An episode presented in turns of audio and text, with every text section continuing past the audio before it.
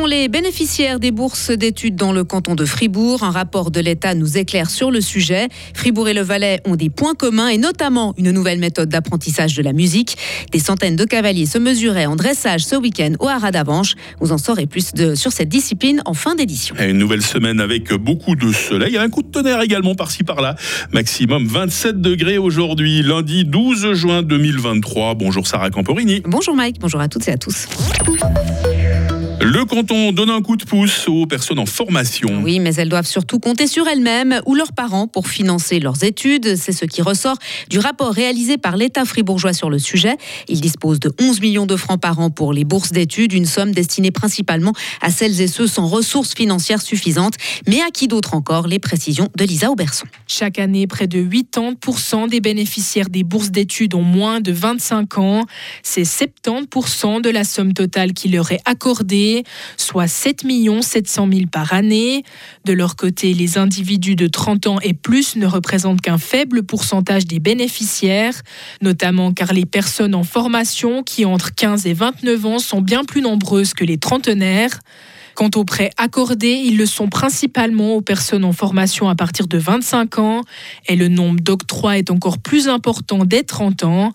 En effet, les parents se sentent déchargés du financement des études de leurs enfants une fois que ceux-ci ont passé l'âge de 25 ans, car ils ne reçoivent plus certaines prestations financières, comme les allocations familiales ou encore les rentes pour enfants. Et en Suisse, chaque canton dispose de sa propre législation en matière de subsides de formation, malgré un accord intercantonal sur l'harmonisation des régimes de bourses d'études. Il reste encore d'importantes différences entre les collectivités. Formation encore, Sarah, chanter en canon, ça s'apprend. Oui, à l'école primaire d'abord. Dès la prochaine rentrée, euh, le corps enseignant du canton de Fribourg et celui du Valais auront une nouvelle méthode d'apprentissage, ce pour la musique. La dernière date d'il y a 40 ans. Du coup, les enseignants encadrés par des pédagogues et des didacticiens euh, de la musique ont planché ensemble sur un nouveau moyen plus ludique pour développer les compétences musicales. Il se présente sous forme d'un portail web. Euh, c'est le fruit d'une collaboration intercantonale. Les détails avec Hugo Stern, chef du service de l'enseignement obligatoire de langue française. Alors Valais-Fribourg, c'est une culture assez proche. Les chœurs, les fanfares, les ensembles instrumentaux. Euh, donc on a toute cette culture de musique populaire de qualité qui nous rapproche. Et puis pas seulement, hein, on a scolairement beaucoup d'acquaintances entre Valaisans et Fribourgeois depuis longtemps. Et puis je crois que ce projet-là nous a permis de développer encore euh, passablement nos, liens et euh, c'est une belle réussite.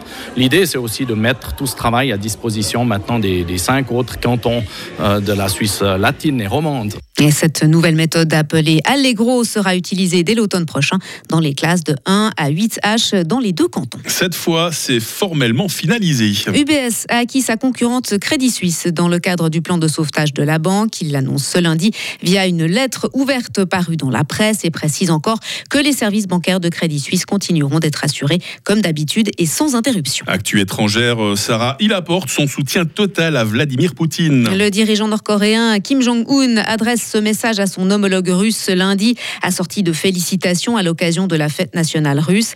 Il ne mentionne pas expressément l'invasion de l'Ukraine, mais loue l'action du chef du Kremlin.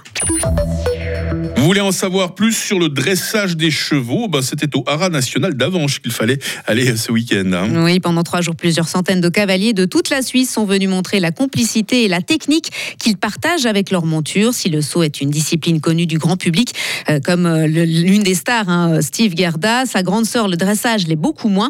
Euh, quelles sont les dix, ces règles? La réponse d'un juge de la discipline présent lors du concours à Avanche, Philippe Marmet. C'est des programmes qui sont imposés qui vont de la figure de base, en fait, c'est-à-dire euh, la volte, c'est-à-dire des cercles, ou des changements de main, c'est des diagonales, des transitions, pour aller jusqu'au passage piaffé, donc qui sont des allures relevées, où là le cheval euh, trotte sur place, piaffe, c'est-à-dire qu'il monte énormément ses jambes, euh, c'est une sorte de trot, fait des changements de temps au galop, c'est-à-dire qu'il change, il change de pied au galop tous les temps, et des pirouettes. Ça, c'est en fait un peu l'ultime figure qui reste de la basse école. Après, la haute école, non, on ne fait pas de haute école. La haute école correspond au relèvement des différentes allures du cheval, comme le fait le cadre noir et blanc de Fribourg. Et pour plus d'informations, eh bien rendez-vous à 7h30 pour une immersion dans le monde du dressage de chevaux. Et on en piaffe déjà d'impatience, Sarah. À très vite sur Radio Fribourg. Retrouvez toute l'info sur frappe et frappe.ch.